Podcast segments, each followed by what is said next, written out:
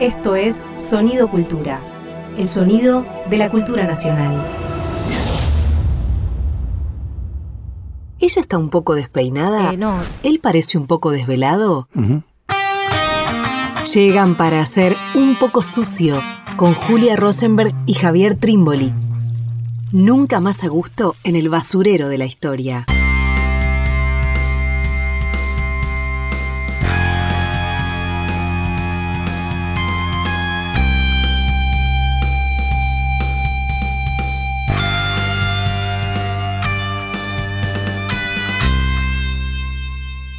Bienvenidos, bienvenidas a una nueva emisión de Un poco sucio. ¿Cómo está Javier Trimboli? Muy bien, Julia.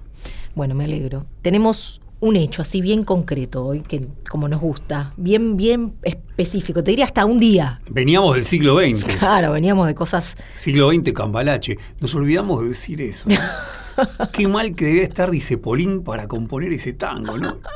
No, qué tremendo. ¿Cómo no lo pusimos como canción? no? Como gran tema. Aparte, Claro. como un tan argento. Porque, verdad, podríamos decir siglo XX, siglo XXI, siglo XIX. Problemático y febril. Cualquier tiempo. Argentino. Bueno, perdón, volvamos. Volvamos. Ahora tenemos un día, casi un día, un día y un poquito más, que es el 29 de mayo de 1969, el Cordobazo, al cual no le hemos dado bola hasta ahora en un poco sucio. Le hemos dado bola a muchísimas cosas. ¿Y por qué no le dimos por el Cordobazo? qué pasó? No sé, che. Bueno, nos quedó, nos quedó picando de cuando hablamos acerca del libro Abel Medina, Conocer a Perón, una idea que se propone en ese libro. Abel Medina sugiere que el asesinato a Aramburu, sucedido en mayo de 1970, un año después del Cordobazo, de alguna manera es una acción política que le permite al peronismo retomar agenda, para decirlo de alguna manera. Retomar Recuperar el centro de la escena. el pulso político, exactamente. Porque un año antes el Cordobazo había sido una enorme movilización política que no había tenido el sello del peronismo, entonces había algo de lo político que estaba sucediendo, una movilización muy grande que se escapaba de los carriles del movimiento peronista. Entonces lo que hacen con el asesinato de Aramburu de alguna manera es retomar eso. Y nos quedó resonando. Sí, sí, nos dio vuelta en la cabeza, tal cual. Y dijimos, vamos a hablar del Cordobazo. Sí, lo ven realmente medio inexplicable por qué lo habíamos postergado tanto, pero está buenísimo que haya llegado a través de esta extraña observación que hace Abel Medina en conversación con Perón. Se llegó a decir, y yo he traído una carta para desmentirlo, que Perón no simpatizó con el Cordobazo. Se llegó a decir eso, ¿no? Que claro, mm, para las discursividades de izquierda, para las posiciones políticas de izquierda clásica o de la nueva izquierda, fue una manera también de valorizar al cordobazo por lo que supuestamente no tenía de peronismo. Claro. Bueno, nos interesa meternos en este charco, en este problema que es un problema maravilloso. Diría la izquierda y también parte de la historiografía más académica de los últimos años, ¿no? que ha leído al cordobazo como un fenómeno fundamentalmente estudiantil y que si tuvo una participación del movimiento obrero fue de los movimientos clasistas de izquierda, pero que el peronismo más bien con, el, con la figura de Bandor tan fuerte, eh, negociando, no ne- negando, sino negociando con el gobierno eh, de la dictadura entonces Onganía, nada podía tener que ver con una movilización radicalizada, con una movilización que además tuvo mucho de lucha popular. Entonces, por ende, se lo interpretaba por estos otros carriles, con, con estos otros sujetos como protagonistas. De la izquierda, e insisto, parte de la historiografía, gran parte de la historiografía académica también. Bueno, nos interesa ir a las memorias, ir a la reconstrucción de este día en particular, día y medio, dos días, para repensar qué pasó ahí, ¿no? Perfecto. Me acuerdo que en el 2019, cuando se cumplieron, yo no 50. puedo hacer la cuenta, los 50 años del Cordobazo, esto no deberíamos citarlo. Yo ya me había propuesto nunca más hablar de Luis Alberto Romero, ni siquiera citarlo. Pero bueno, cada tanto te deja la pelota picando, ¿Por es tan no? encantador. Comienza así el artículo de Luis Alberto Romero en la revista cultural Eñe de Clarín. Dice así, empezaron, hablando del Cordobazo, empezaron los estudiantes, siguieron los sindicatos clasistas no burocráticos. Romero, todo mal. Incluso, yendo a leer a Tulio Alperín Dongui en su historia contemporánea de América Latina, cuando encuadra lo que fue el Cordobazo, dice trabajadores. Claro. Primero, en primer orden, sí, se suman estudiantes. Ahí hay un problema. Bien, ahí hay un problema. Y me gustaría, para poner un problema mayor, rápido y una evidencia, claro, generalmente cuando se dice cordobazo, se dice, cuando hay una cuota importante de razón, se dice tosco. Claro. El gran dirigente sindical, tosco, grandísimo, el gringo tosco, de Luz y Fuerza. Ahora, problema. Luz y Fuerza era un sindicato crucial, entre otras cosas porque controlaba y controla la energía eléctrica de una ciudad, pero era un sindicato de pocos trabajadores. Claro. Cuando se quiere ir un poquito más allá, se dice Tosco y se dice Atilio Hipólito López, el dirigente de la Unión Tranviaria Automotor, de los colectivos. ¿no? Fenomenal personaje, peronista, pero un peronista medio heterodoxo, de familia radical, por eso viene el Hipólito, su segundo nombre. Pero a quien se borra de la foto, ¿no? uno podría decir también, la UTA, muchos trabajadores, pero tampoco te definen. A quien se borra de la foto es AISMATA, el sindicato de los mecánicos. Se los borra de la foto y se borra de la foto a su dirigente sindical, principal, principalísimo, que no era René Salamanca. René Salamanca, otro genial dirigente sindical, pero que va a aparecer después, con los sindicatos justamente bien clasistas, Citrax y Tram, toda esa experiencia que se va a empezar a suceder después del Cordobazo, no en el momento del Cordobazo. Claro. El Pidio Torres es el dirigente del ESMATA, es un dirigente de la CGT legalista, un dirigente que tiene vínculos con Bandor, el gran sindicato de masas en Córdoba. En mayo del 69 es ESMATA, la gran movilización de trabajadores que desde el barrio Santa Isabel, desde las plantas industriales y Carrenó, baja sobre la ciudad, son trabajadores mecánicos. Borrado de la foto. Bien, borrado de la foto. Sí, y, y- y me parece que el cordobazo, y bajo esta lectura, también resulta interesante para pensar una época, ¿no? Quiero decir, eh, el cordobazo está fundamentalmente, primero la pregunta, ¿qué fue eso? ¿No? O sea, ¿con qué palabra política asociamos eso que sucedió? ¿No? ¿Es una movilización? ¿Es una huelga? ¿Es una rebelión? ¿Es una lucha popular? Bueno, hay vueltas para darle. Pero para, para volver a la idea que quería decir, es, está motivado fundamentalmente por la reducción del sábado inglés, ¿no? Reducción, ¿está bien dicho de reducción del sábado inglés? Sí, sí, sí, sí. Bien. La- Eh, en verdad la supresión. La supresión, bien. Que era que un sábado, el sábado era una jornada de cuatro horas. Y te pagaban por la jornada por- entera. Claro, y se quería suprimir eso. En una serie de avances que ya desde el 55 en adelante se quieren hacer sobre los derechos obtenidos de los trabajadores en materia laboral y social, ¿no? se suele decir, el cordobazo lo hicieron los trabajadores mejores pagos del país, ¿no? Claro, el sábado inglés no parece ser una medida que pueda disparar un enorme levantamiento popular, la reducción del sábado inglés. Le, perdón, la quita del sábado inglés. Con esto, ¿qué quiero decir? Que es interesantísimo que se esmata, que son los gremios los que están organizando esto, pero que la medida urgente no es una cuestión salarial, no es una demanda gremial. Hay una, en la organización de esta enorme movilización y en lo que encarnan el Pidio Torres, Tosco y López, es también una movilización contra la dictadura.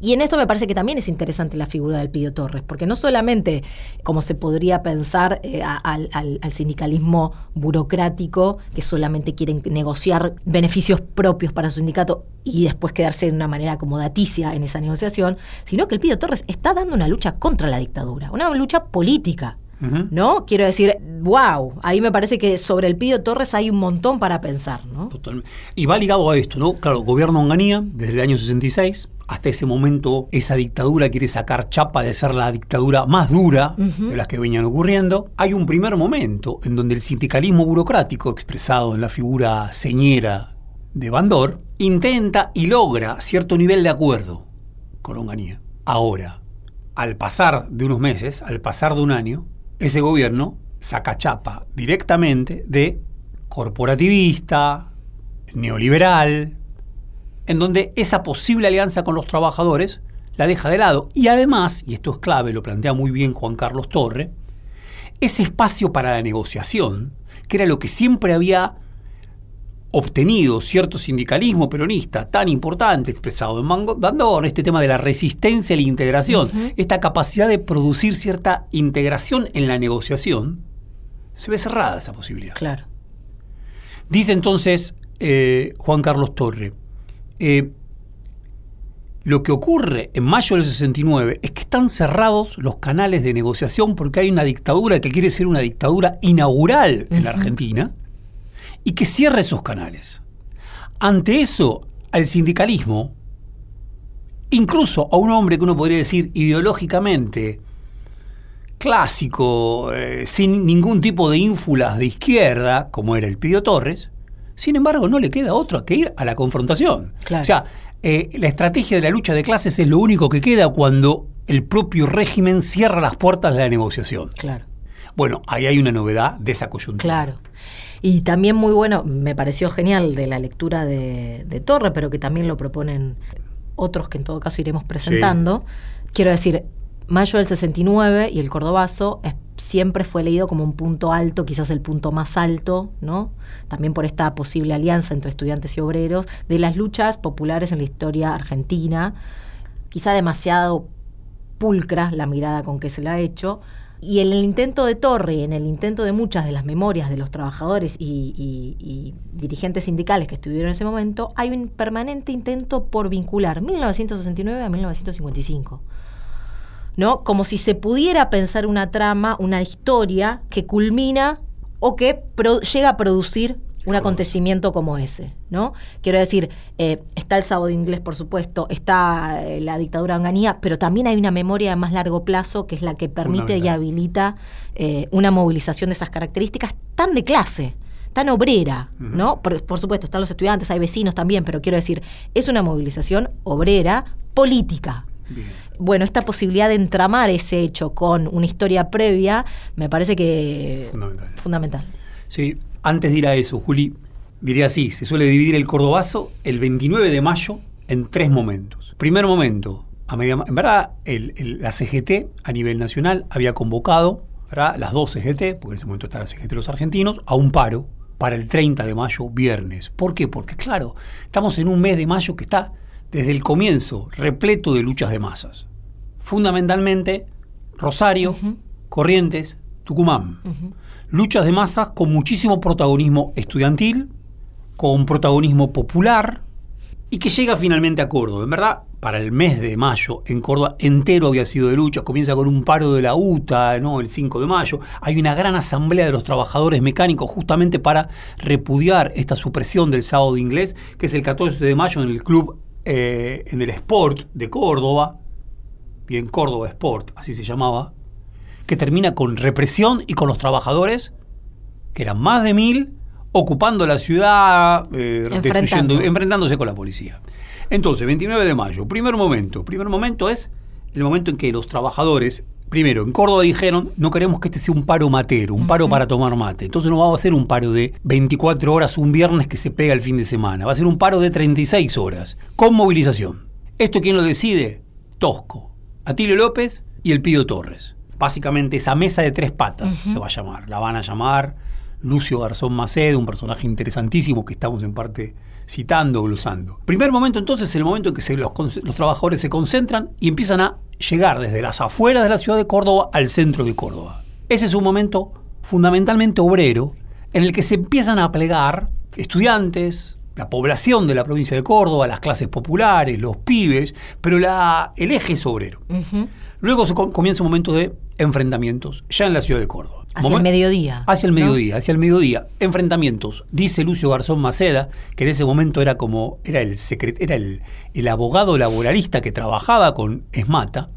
Dice, los laburantes de las fábricas mecánicas salieron organizados para la violencia. Claro. Dice, yo recuerdo que en la sede de Esmata se practicaba tirar molotov y las paredes quedaron negras de las molotov que tirábamos. Y los compañeros salían con bulones y con grandes ondas para poder disparar contra la policía. Estuvo muy organizado todo eso. Qué espontáneo, dice. Eso de espontáneo no tuvo nada. El momento culmine es el asesinato del trabajador Máximo Mena. Es interesantísimo. Estudiante trabajador. Claro. Ahí también hay un tema. Nuestros estudiantes de finales de los 60 ya no son los estudiantes de la FUA De del París. del 40 o del 50, y no son los estudiantes de París, Claro. son esos estudiantes hijos de trabajadores. Segundo momento es ese, momento de enorme enfrentamiento que hacia las dos y media de la tarde empieza a concluir cuando los trabajadores vuelven a su casa. Claro. Vuelven a su casa, pero la ciudad está quedó abandonada. Y ahí es el momento fundamental del barrio clínicas. Barrio clínicas, estudiantes. Cuando los estudiantes copan, junto con las clases populares de la ciudad, pero ya con trabajadores organizados que se replegaron, copan la ciudad. Claro. Córdoba, territorio liberado de América, se llega a leer. Saqueos al casino de oficiales, saqueos a una confitería bien clásica de la época, donde aparte hubo una foto que dio vueltas, que eran unas monjitas comiendo masitas de esa confitería, creo que se llamaba Oriente. Saqueos a Renault, Claro. ¿Bien? Citroën, todo lo que eran las grandes empresas, digamos, de automotores, bien, que fueron saqueadas por este movimiento de masas. Y luego, a partir de las 5 de la tarde, es cuando el ejército intenta ocupar la ciudad, intenta re- obtener la ocupación de la ciudad. Y ante eso pasa algo extrañísimo. Durante la noche, ¿no? del 29 al 30, desde las terrazas, algunos dicen que se llamó la, la noche de las terrazas vacías, porque todo lo que había en la terraza, la gente lo tiró para pegarle a, a estas tropas del ejército que ingresaban a la ciudad, pero también hubo francotiradores que desde los techos de la, de la ciudad de Córdoba dispararon en contra del ejército. Wow. Bien, este fue el último momento. Bien, nos vamos a ir de este primer bloque. Ya nos vamos. Y sí. Y bueno. Después seguimos. Nos vamos escuchando a Desalambrar de Daniel Biglietti.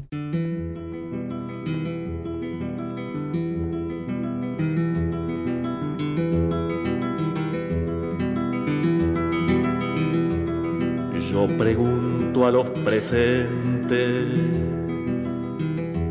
si no se han puesto a pensar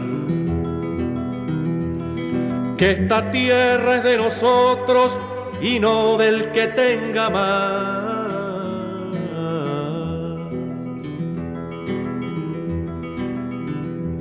Yo pregunto si en la tierra habrá pensado usted que si las manos son nuestras, es nuestro lo que nos dé. A desalambrar, a desalambrar, que la tierra es nuestra, es tuya y de aquel, de Pedro y María, de Juan y José.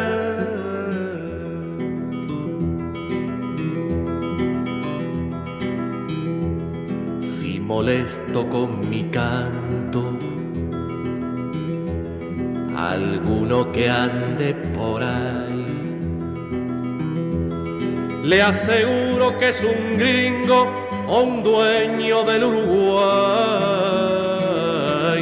A desalambrar, a desalambrar, que la tierra es nuestra, es tuya y de aquel, de Pedro y María, de Juan y José.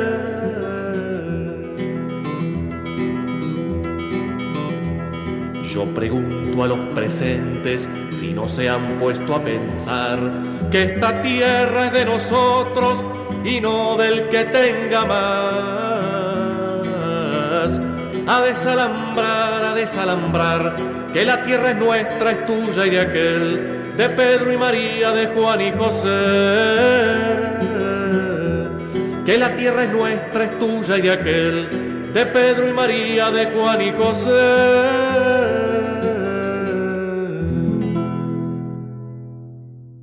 La calle era nuestra. La patria archivera. La gente entró al club de suboficiales y a otros sitios y empezó a hacer justicia. La represión y la violencia tenían su respuesta.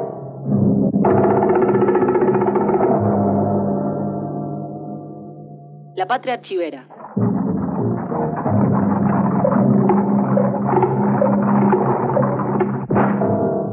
Entonces la policía empezó a tirar solo balas. Y mataron a Máximo Mena. Él iba delante de la columna. Nos faltaron los que se abrieron la camisa y les gritaron, tirame, hijo de puta, bajame como a Mena. Ahora parece increíble, pero cascotazo limpio los hicimos recular. Podíamos hacerlo. Ellos no eran invencibles. Podíamos hacerlo y sin desmanes. La violencia justa, limpia, indispensable.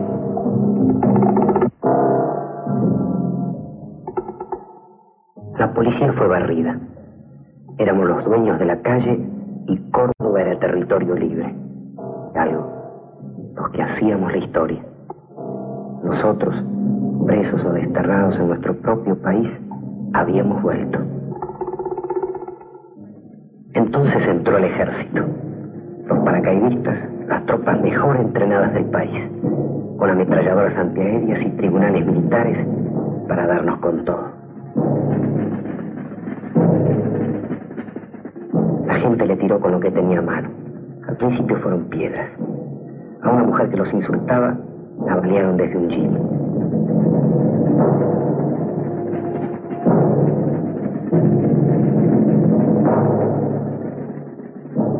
Ya en la calle no se podía resistir.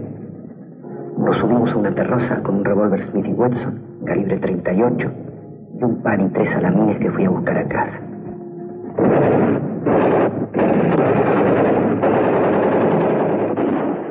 Pasó un jeep con tropa por Colón, yo tiré cuatro o cinco tiros. Al rato sentimos ráfagas de ametralladora que daban alrededor nuestro. En ese momento casi nos rajamos. Pero nos quedamos. Por nosotros y por los tipos a los que nunca conoceré y que tiraban desde otras terrazas. Cada tanto nos asomábamos y seguíamos tirando. Eran dos pelotones. Tiraban también cada tanto. Cansados o con miedo, por momentos medio desesperados. A las tres y media de la mañana se nos acabaron las balas. Entonces guardamos el revólver y nos fuimos a dormir pasando de techo en techo.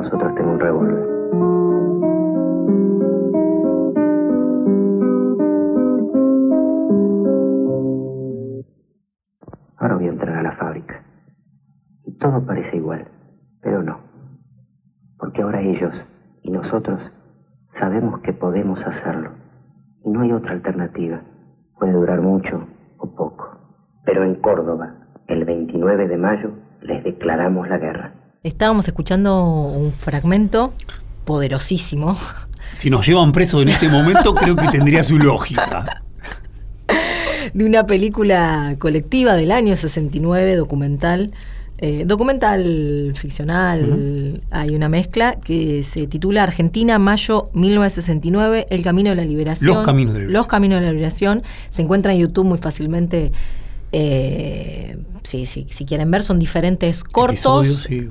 Y este que estábamos viendo en particular es de Pablo Sir, un director de cine eh, que se encuentra desaparecido, que es genial la pieza porque pone la voz de un obrero que formó parte de los sucesos del Está introducida como testimonio de un obrero. que formó parte, que actuó ese día, el 29 de mayo del 69, y que está narrando desde que el lunes siguiente está volviendo a la fábrica y se está preguntando qué cambió, el, si el Cordobazo sirvió para algo o no. Tal cual. Esa es la Y la respuesta es muy radical. ¿no? La respuesta Duda, pero finalmente la respuesta es a las armas, sí. compañeros. Eh, y la palabra guerra y tan fuerte, ¿no? Es tremenda. Eh, en una lectura del Cordobazo muy interesante, ¿no? El, el Cordobazo inaugura una nueva época, ¿no? Una nueva época donde lo que viene es de lucha, de guerra y de violencia, ¿no? En el pasaje que, que escuchamos, que da escalofrío, porque la palabra guerra incluso es más importante que la palabra revolución. Claro. No, nos lleva a nuestro programa sobre el siglo XX, ¿no? Acá la palabra guerra es más importante que la palabra revolución. Y hay esta idea del dos, del enfrentamiento, de, lo- de la lucha final. Ahora, en un pasaje previo, este trabajador se declara peronista. Para volver a nuestra cuestión de, de- de un Perón y un Juan Manuel Abal Medina preocupados por lo desplazado que había quedado el peronismo en esta coyuntura, este trabajador que no sabemos si es de Esmata, el Pío Torres era peronista y los trabajadores de Esmata son todos peronistas, igual que el de la UTA, ¿no? Aquí López va a ser vicegobernador de Obregón Cano. Decía, no sabemos si es de uno de esos gremios, pero este trabajador es peronista. Medio dice a lo Soriano, que le gustaba tanto a Fabio, yo siempre fui peronista, nunca me metí en política. Claro. Bueno, es eso. ¿no? Como hay una cuestión de, de- de- de un hombre, un trabajador peronista, más, que aprende un acontecimiento, que es a través de un acontecimiento, y que a través de ese acontecimiento incluso concluye, ese acontecimiento es, implica haberle declarado la guerra al sistema. Sí, es, es, es, es fenomenal. La pieza dura apenas 10 minutos, ¿no? Y hemos pasado bastante. Pero está hecha en el mismo año 1969. Claro. Está hecho en caliente. Wow. No, si circuló clandestinamente, no tuvo una mayor. En la película de Enrique Juárez, Ya es tiempo de violencia, hay, una, hay un corto casi idéntico. También con la misma gracia. En un momento determinado agarré la Smith y Wesson y me fui al techo, me llevé y me fumé un paso. Dice en vez de me llevé unos salamines. Pero con esa misma lógica. La idea es que se está. No, hay algo que se está escuchando Claro. de lo que ha ocurrido, pero al mismo tiempo también, como vos decías, Julio, o creo que estaba sugiriendo, también hay una interpretación de lo que ha ocurrido. Sí, claro. eh, que esto abre una guerra es una interpretación. Tal cual. ¿no? O sea, podríamos preguntarnos cuándo termina el cordobazo, ¿no? O sea, el- el- o, o o cuándo, cuándo terminan las consecuencias de lo que abre el cordobazo. ¿no? Vos sabés que, para, vamos, vamos a ir a esto, pero para redondear la patria archivera, ¿no? Me acuerdo que una vez en Córdoba, un compañero dijo, sospecho de esto porque este trabajador no habla como cordobés. habla como un porteño. Es una habla neutra. Que tiene formas del trabajador, pero es neutra, no es cordobés. claro. A mí me convenció en un punto. O sea, en términos de. Ahí está la operación ideológica de Pablo Sir. Claro. Ahí está la interpretación en esa lengua que ya no es cordobesa, sino que es porteña o que es una neutra argentina. Pero al mismo tiempo también me parece que es recontra interesante Obvio. que se trate de una lengua que, que en parte muestre, exponga que se trata de una intervención sobre un testimonio. Bueno, Ay. problemísima de este texto, de este material, de esta peli fantástica. Estás escuchando un contenido del Ministerio de Cultura. Seguimos en un poco sucio, estamos girando alrededor de, del Cordobazo del 29 de mayo de 1969. Y eh, también tiene eh, algo el Cordobazo que es muy visual, ¿no? Nos, nos quedaron cantidad de fotos, cantidad, bueno, hablábamos recién de, un- de una película, citamos dos películas en realidad, también ya es tiempo de violencia de Enrique Juárez. Eh, hay mucha imagen, Mucha. ¿no? Y eso también lo vuelve un acontecimiento, si es que esa palabra le cabe, eh, recontra interesante. Y pienso que quizás una de las imágenes que está bastante presente en Ya es tiempo de violencia, pero también hay fo- mucha fotografía, que es la policía replegándose. ¿no? Los manifestantes triunfando en un ejercicio de la violencia sobre las fuerzas represivas que desde hacía 11 años, 13 años, 14 años en la Argentina, eh, bueno, tenían el, el mando, ¿no? Eh, más o menos explícitamente, pero venía de derrota tras derrota la movilización popular en la Argentina y tenemos esas imágenes fenomenales, casi como un instante de, de victoria, ¿no? Y me parece que ahí en, en eso reside también parte de la potencia de que el cordobazo haya quedado en las memorias populares como un acontecimiento mayúsculo, ¿no? Según eh, Lucio Garzón Maceda, este abogado laboralista que trabajaba con Esmata, contra la interpretación de que el cordobazo fue espontáneo, está este hecho, que estaba lleno de cámaras. Claro. Y él dice, ¿por qué estaba lleno de cámaras? Porque entre otras cosas, Sergio Villarroel, de Canal 13, participó en varias reuniones con nosotros en donde estábamos construyendo lo que iba a ser el cordobazo. Y él avivó a los camarógrafos ¿no? y a las cámaras desde Buenos Aires para que vayan y filmen. Porque sabían que algo iba a ocurrir, más que espontáneo. Y me gustaría, Julia, agregar otra imagen lateral, pero hoy se viene trabajando bastante. El tema de las mujeres, a veces es un poco latoso el tema de decir todo el tiempo encontrarle los acontecimientos de las mujeres, siempre. Ok, pero hay algo re interesante respecto Sí. del gordobazo. Y hay una mujer, llamaba Nené, se llama Nené de la Peña, muy grande, que en algún momento se la sacó en una foto en algún lado y se dijo, es como nuestra chica de mayo del 68. era de la bancaria, era empleada bancaria. Se la ve, se la ve agitando un brazo y cantando muy altiva, bien plantada a la vez. Y por esa foto que le toman, como bien decías vos, fue un acontecimiento recontra producido en imágenes. Por esa foto que le toman, la llevan presa. Wow. La llevan presa por esa foto y le dicen, ¿qué está cantando usted acá? No, la detienen, la demoran. Y ella lo que dice es, estoy cantando libertad, libertad. Y luego, ahora, hace poco tiempo, dice, ¿qué estaba cantando? Estaba cantando, el machongaro dirige la batuta para que se vayan estos hijos de puta. El machongaro es el, por supuesto, el capo del sindicato gráfico y de la CGT de los argentinos. Entonces, es el macho húngaro, pero sin embargo, grita libertad, libertad. Buenísimo. Genial. Buenísimo, buenísimo, buenísimo. Y bueno, nos estaba interesante esto, ¿no? De pensar un poco, eh, decíamos, como dos preguntas si se quiere, ¿no? ¿Qué abre el, el cordobazo? Si es que abre algo, en realidad debería ser la pregunta, ¿no? Que eh, Juan Carlos Torre en una revista, ¿querés contar la voz esa revista? Que la tenés más... eh, Primero continúo tu idea, porque Dale, tu idea es fundamental. La dejé ahí en la- en la mitad. Claro, el 60 mayo del 69. ¿Abre un horizonte? ¿Está en el punto de inicio o está en el punto de cierre? claro. Ese es el gran problema. ¿Concluye o abre? ¿Concluye o abre? Claro.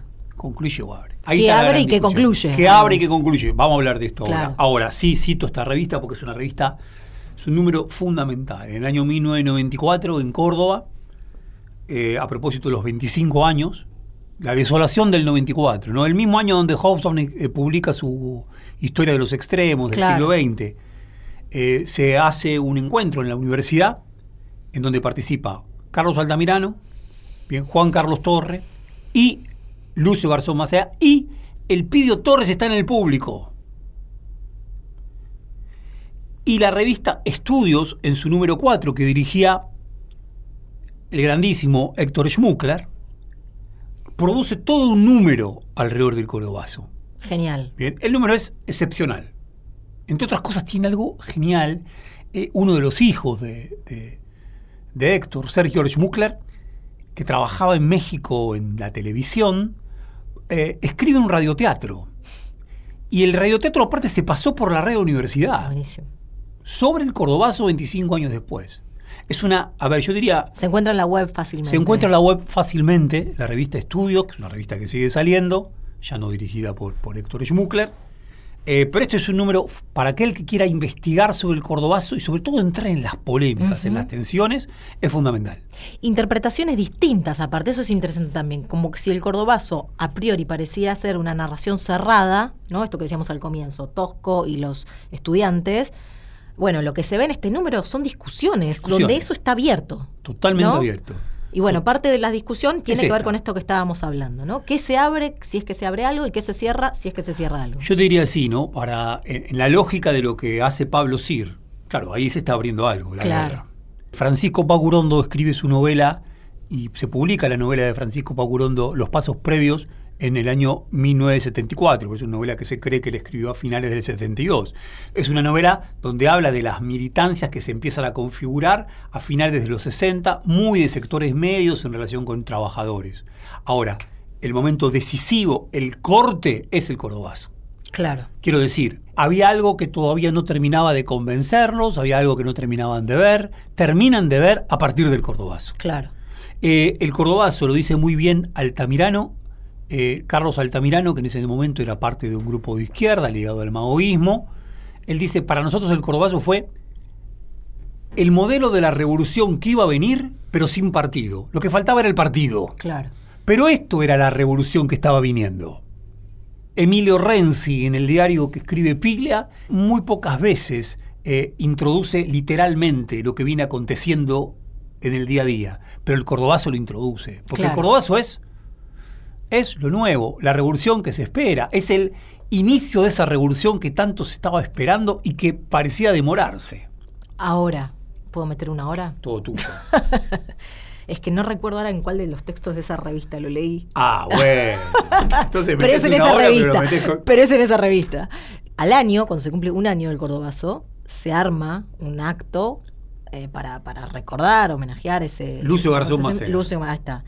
Donde está el Pidio Torres, donde están los, los quienes protagonizaron ese acontecimiento, y no hay señal alguna, no hay comunicación alguna, no hay noticia alguna del asesinato de Aramburu, ¿no? Quiero decir, no hay referencia a ese acontecimiento, como si fuesen dos cosas que marcharan en paralelo, como si no hubiese comunicación, no hubiese posibilidad de entramar aquello que se estaba radicalizando, aquello que se estaba abriendo, con otra memoria más obrera, más eh, sindical, más clásica del, del- del movimiento, de la historia argentina, peronista, como si fuesen dos cosas en paralelo.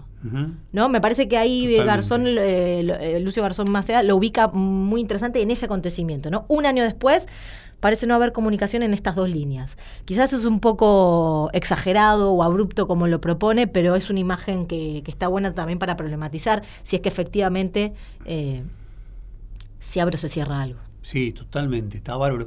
Ahí el, el, claro, Garzón Maceda es de aquellos que desde el año 94, no sabemos cómo lo pensó en esa misma coyuntura, pero desde el año 94 Garzón Maceda viene eh, batallando para que se entienda que el cordobazo ocurrió porque el sindicalismo en Córdoba tuvo la capacidad de recuperarse del golpe de la Libertadora como en ningún otro lado.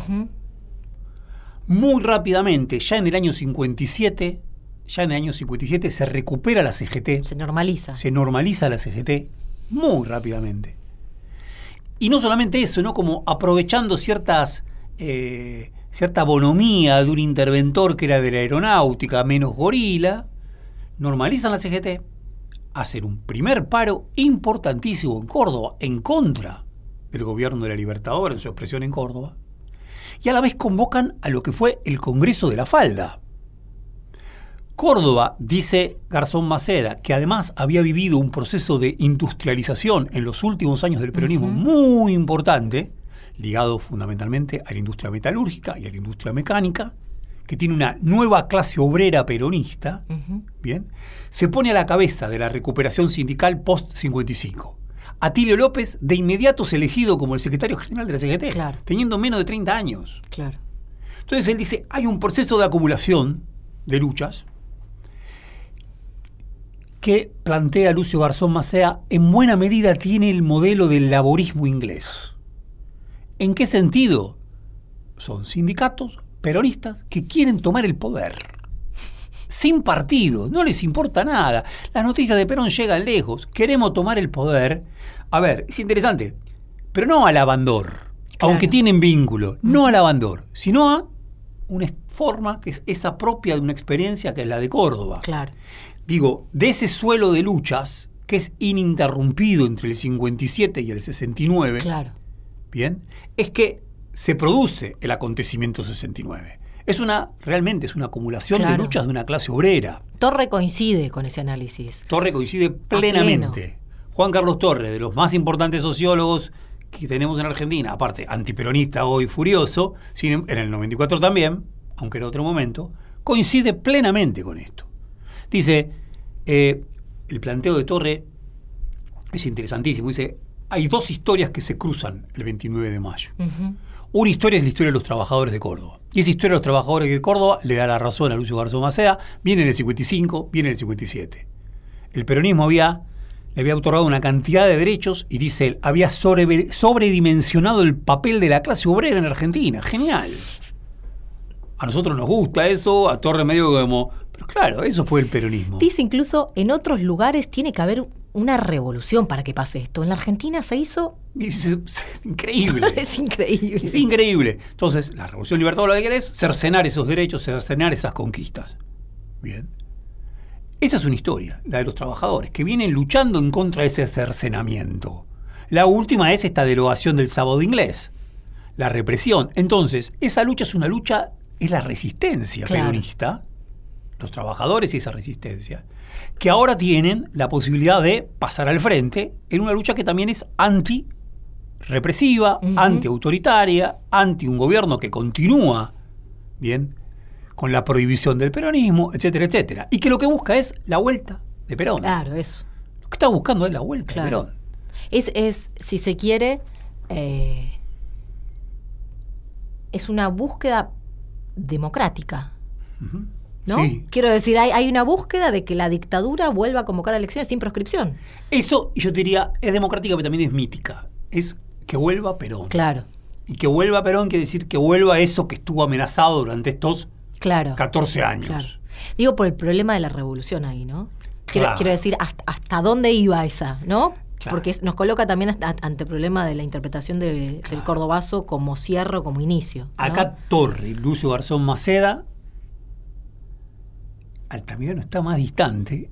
Torre y Lucio Garzón Maceda no tienen duda. Esos trabajadores no buscaban la revolución. no buscaban la patria socialista. Buscaban la democracia, Claro. buscaban la vuelta de Perón, buscaban que se mantenga el sábado inglés. Claro, un golpe a la dictadura que de hecho lo fue. ¿no? Tremendo. Tremendo. Pero punto. Pero punto. Tremendo esto. Porque la otra historia, dice Torre, es la historia de los estudiantes. Claro, Y es la historia de las clases medias. claro. Y en parte está diciendo, esta fue mi historia, dice Torre, Mm. que escribió en la revista, que fue uno de los animadores de la revista Pasado y Presente en su segundo momento, junto con José Aricó, con Juan Carlos Portantiero. Fue una expresión de la nueva izquierda marxista ligada al peronismo. También Altamirano, che, Altamirano, esta fue nuestra historia. ¿Cuál fue nuestra historia? Nosotros sí estábamos en busca de una revolución. Claro. Nos estábamos sumando una lucha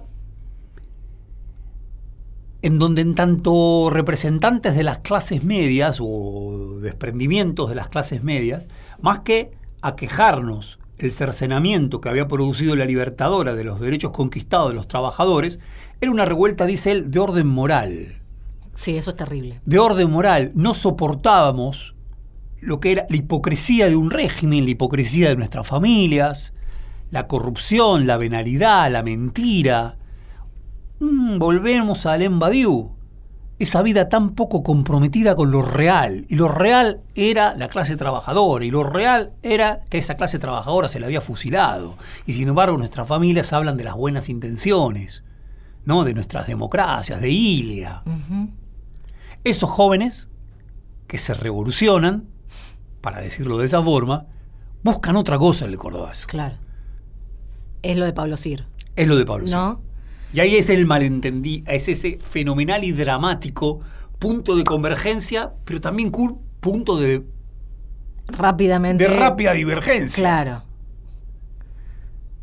Claro, y bueno, y ahí está la interpretación, ¿no? Si, si se estaba cerrando, no sé si la palabra es cierre, ¿no? Sino cul- cu- culmine, Culmine. como punto culmine de una larga tradición, de una larga lucha, eh, o si por el contrario va a estar eh, abriendo, digamos, eh, son como si fuesen dos sujetos en paralelo. Ahora, también está lo que vos decías antes, Javi, ¿no? Eh, los estudiantes en la Argentina también eran estudiantes y trabajadores. Quiero decir, e- es- esta, esta cosa tan esquemática de dos, ¿no? Tan, tan diversos, tan, tan diferentes entre sí, también empiezan, no, no sé, ahí me genera ciertas dudas, ¿no? Porque lo cierto es que el cordobazo también fue importantísimo para, para la vuelta de Perón, ¿no? Para, quiero decir, eh, me parece bárbaro para problematizar y para seguir Totalmente pensando. Eh, a, a veces eh, le falta un poquito de carne, ¿no? Como más... Más hecho. Claro. Es una muy buena interpretación Exacto. de sociólogo, y en este caso de Lucio Garzón Maceda, que es un tremenda cabeza genial,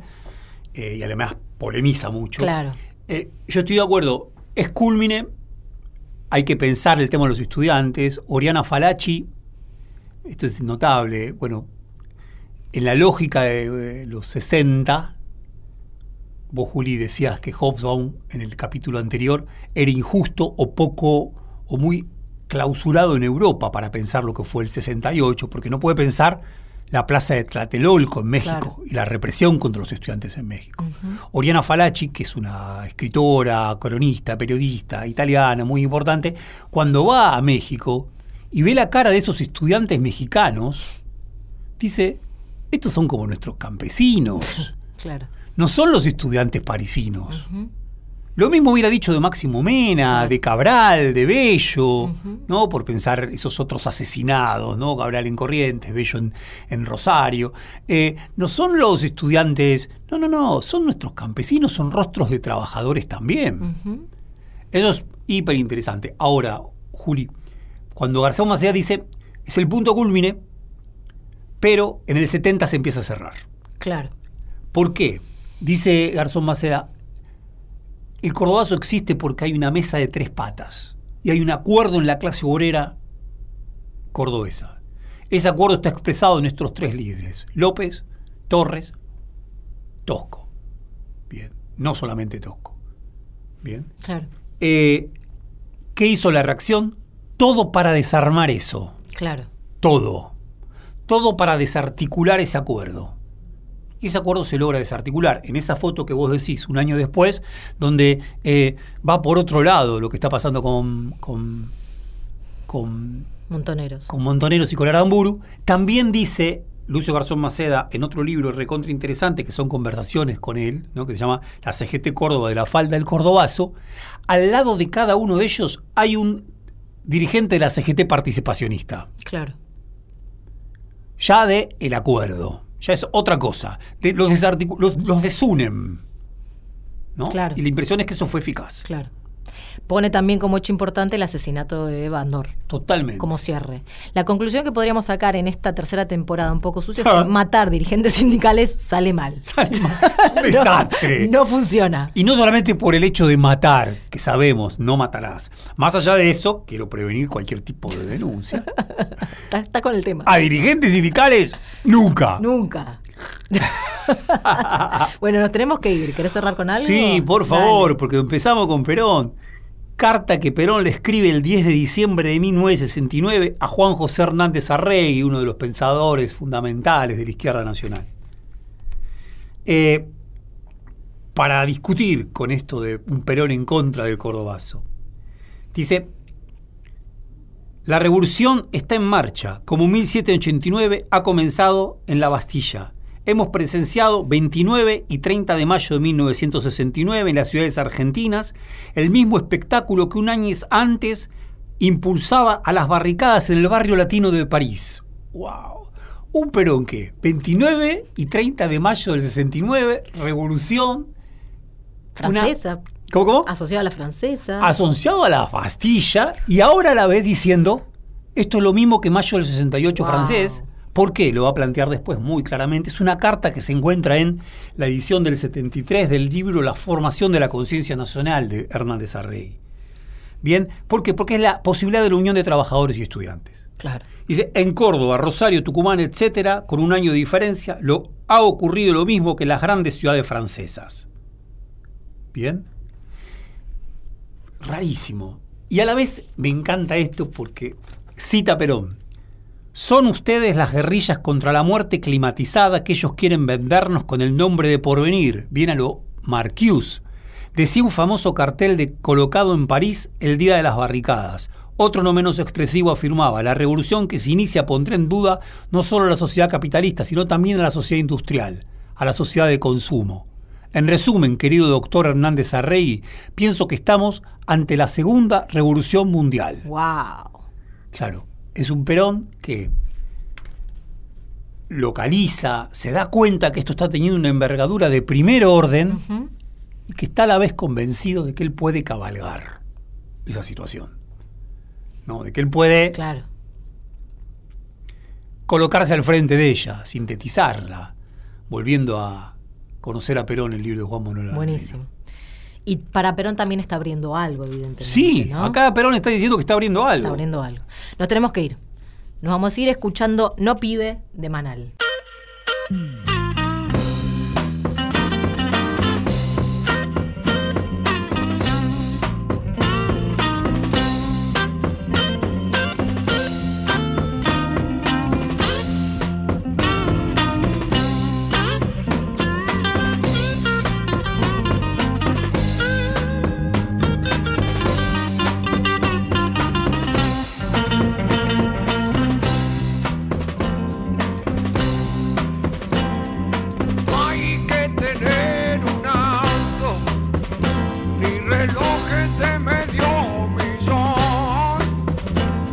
Cuatro